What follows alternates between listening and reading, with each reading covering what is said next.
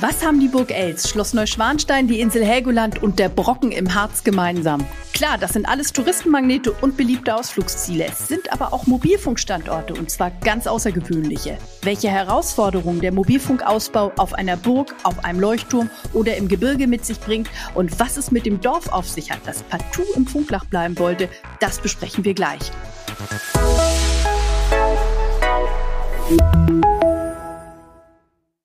Damit, liebe Hörerinnen und Hörer, herzlich willkommen zu dieser Folge. Mein Name ist Stefanie Halle. Und ich bin Georg von Wagner und los geht's mit unserer Standorttour. Wusstest du übrigens, Steffi, dass auf der Burg Els in Rheinland-Pfalz schon vor 100 Jahren wireless kommuniziert wurde? Damals wurden Kurznachrichten zur 15 Kilometer entfernten Burg Pyrmont bei Tag mit Flaggen und bei Nacht mit Feuerzeichen übertragen. Nee, das wusste ich nicht, aber seitdem hat sich einiges getan. Mobilfunk gibt's nämlich seit zwei Jahren in diesem Seitental der Mosel, das jährlich immerhin 250.000 Besucherinnen und Wanderer anlockt. Allerdings, der Weg zu diesem Mobilfunkstandort war ganz schön steinig. Das kann man sagen, ja. Das Gebiet um die Burg Els zeigt, wie herausfordernd Mobilfunkausbau auch sein kann. Die Glasfaser führt durch Landschaftsschutzgebiete, in denen seltene Vogel- und Fledermausarten leben. Beim Verlegen der Kabeltrasse mussten wir die Brutzeiten beachten, Baumwurzeln schonen und viele Umwege nehmen. Und mal ehrlich, einen Mobilfunkmasten wollen Wanderer auf dem Moselsteig und dem Elzer Traumpfad am liebsten auch gar nicht sehen. Deshalb haben sich unsere Techniker einiges einfallen lassen.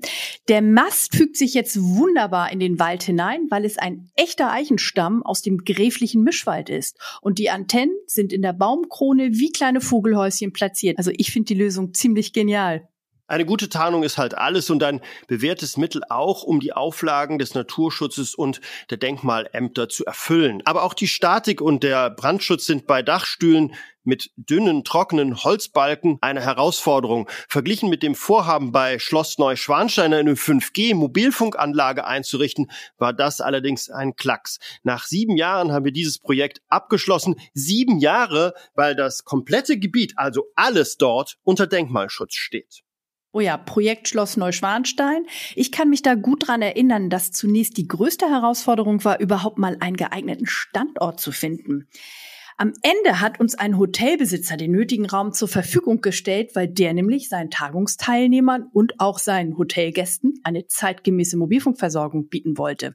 Und dass am Ende alles geklappt hat, lag auch an der guten Zusammenarbeit mit den Behörden. Thomas Bauer, Standortmanager bei der Deutschen Funkturm, hat da jede Menge Erfahrung, vor allem wenn es darum geht, unmögliche Standorte möglich zu machen. Ein Trick hat er uns verraten. Wir haben äh, dokumentiert, was in der Umgebung alles für moderne Gebäude, andere Antennen und so schon vorhanden sind. Und man muss halt äh, ja, vom Denkmalamt ein bisschen den Fokus von der Antenne weg auf das, was schon vor Ort ist, das man gar nicht mehr wahrnimmt und als Selbstverständlichkeit annimmt. Äh, da muss man den Blick ein bisschen hinlenken und dann das in eine Relation bringen und dann ist der Eingriff oft dann ein bisschen also vernachlässigbar. Ich fasse nochmal zusammen. Bogen und Schlösser mit Mobilfunk zu versorgen, ist also eine echte Herausforderung, die sehr kreative Lösungen und neue Denkansätze erfordert. Ich persönlich finde Deutschlands höchstes Teehaus aber ebenso spannend und das nicht nur, weil es hier einen Biergarten mit grandioser Aussicht gibt, sondern vor allem wegen der Mobilfunkversorgung. Stimmt, die außergewöhnliche Location des Kielsteinhauses hat definitiv ihre mobilfunktechnischen Tücken. Die Gaststätte liegt in den Berchtesgadener Alpen, ist als Teehaus erbaut worden und das in 1834 Meter Höhe. Das Panorama rundherum und der Blick natürlich auf den Königssee sind spektakulär. Mit dem Mobilfunk sah es aber bis Anfang des Jahres eher mau aus. Denn der Aufbau der Antennen war aufwendig und aufgrund der Witterungsbedingungen nur in einem sehr kleinen Zeitfenster möglich. Die Straße hoch zum Haus wird nämlich im Winter nicht geräumt. Dann kommt also keiner mehr hoch. Zwischen dem Ende der Wandersaison Mitte Oktober und dem ersten Schneefall musste also alles fertiggestellt werden. Ja, aber nicht nur das. Die Gebäudefassade und ein Teil des Innenbereichs stehen unter striktem Denkmalschutz. Unsere Kollegin Britt von der Telekom Technik in München weiß da mehr weil das Ganze ja äh, denkmalgeschützt ist, dass wir nicht in die Außenfassade massiv eingreifen. Also dass wir hier wirklich das schön versteckt halten, also einfach um die Optik des denkmalgeschützten Gebäudes nicht zu beeinträchtigen. Die Lösung für das Kehlsteinhaus waren am Ende kleinere, farblich angepasste Antennen, unter anderem in den Fluren und an der Außenwand des Biergartens. Und damit können wir vor Ort jetzt eine gute Mobilfunkversorgung sicherstellen. Lass uns jetzt nochmal in den Norden schauen. Zwischen Helgoland und Cuxhaven hat die Telekom für die Flugsicherung eine, Achtung, 64 Kilometer lange Richtfunkstrecke errichtet. Im Rahmen des Projekts Skylink hat die Flugsicherung ihren nördlichsten Funkstandort auf Helgoland jetzt über Seekabel und Richtfunk ans Festland angebunden. Beim Thema Sicherheit hält doppelt bekanntlich besser und schließlich muss die Kommunikation zwischen den Fluglotsen und den Piloten auch funktionieren, falls das Seekabel mal ausfallen sollte. Das Seekabel führt übrigens von der Westküste Schleswig-Holsteins von St. Peter-Ording rüber nach Helgoland. Für mich ist es total faszinierend, dass die Antennen, die gerade mal 4 Watt senden und 1,8 Meter Durchmesser haben, bei dieser Linklänge von 64 Kilometern 200 Megabit pro Sekunde immerhin noch übertragen können. Da war höchste Präzision in der Antennenausrichtung gefragt. Bevor es an diese Feinarbeiten ging, allerdings musste die 2,5 Tonnen schwere Anlage erst einmal nach Helgoland gebracht werden und dann auf 80 Meter hochgehoben werden. Hm, keine leichte Aufgabe. Schließlich gibt's keinen Baumarkt auf Helgoland. Das geht übrigens auch für das Skylink-Projekt auf dem Brocken im Harz. Dort musste zwischen unserer Verteileranlage und der Radarstation der Flugsicherung eine elf Kilometer lange Glasfaserleitung in zwei bis vier Meter Tiefe verlegt werden. Unterirdisch auch deshalb, weil das Gebiet unter Naturschutz steht. Eine Horizontalbohrmaschine schafft pro Tag 300 Meter bei lockerem Untergrund. Stößt man auf Granit, wie im Harz üblich, steigt der Bohrerverschleiß und es dauert natürlich viel länger. Acht Flussquerungen erhöhten den Aufwand zusätzlich. Die Kabeltrasse entlang der Brücken zu führen wäre zwar viel praktischer gewesen, wurde aber untersagt. Zudem mussten auch die Schienen der Harzer Schmalspurbahn unterquert werden mit speziellen Rohren, damit die Glasfaser nicht unter der Last der alten Dampflok zerquetscht wird. Da muss also einiges mitgedacht werden. Ja, eine gute Planung ist eine Sache, aber es kann auch ganz plötzlich mal was dazwischen kommen, wie zum Beispiel das Wetter. Ich war mal auf Norderney dabei, als wir einen LTE-Standort auf einen denkmalgeschützten Leuchtturm aufgebaut haben. Der gewählte Zeitpunkt war eigentlich ideal. Das Wasser- und Schifffahrtsamt hatte da gerade eine Fugensanierung gemacht und der Turm war noch bis zur Antennenebene in 25 Meter Höhe eingerüstet. Dieses Gerüst konnten unsere Techniker natürlich super nutzen. Doch am Aufbautag kamen plötzlich stürmische Böen auf und die Monteure mussten abbrechen.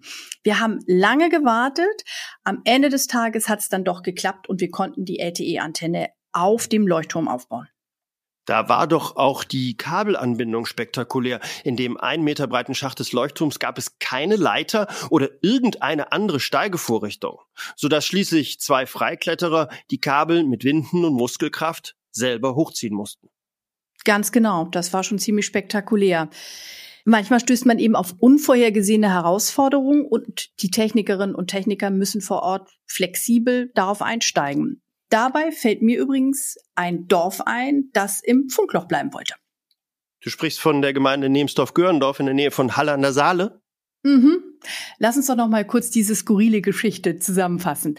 Bei unserer Aktion Wir jagen Funklöcher hatte die Gemeinde einen Mobilfunkstandort gewonnen. Alles war parat, der Gemeinderatsbeschluss war da, ein geeigneter Standort gefunden und die Planungen der Telekom waren weit fortgeschritten. Und dann ganz plötzlich macht die Gemeinde eine Rückzieher. Wir bekamen eine Mail, in der sie Bedenken gegenüber dem Mobilfunkstandort und den elektromagnetischen Wellen äußerte. Kurz gesagt, Nebsdorf-Göhrendorf wollte im Funkloch bleiben.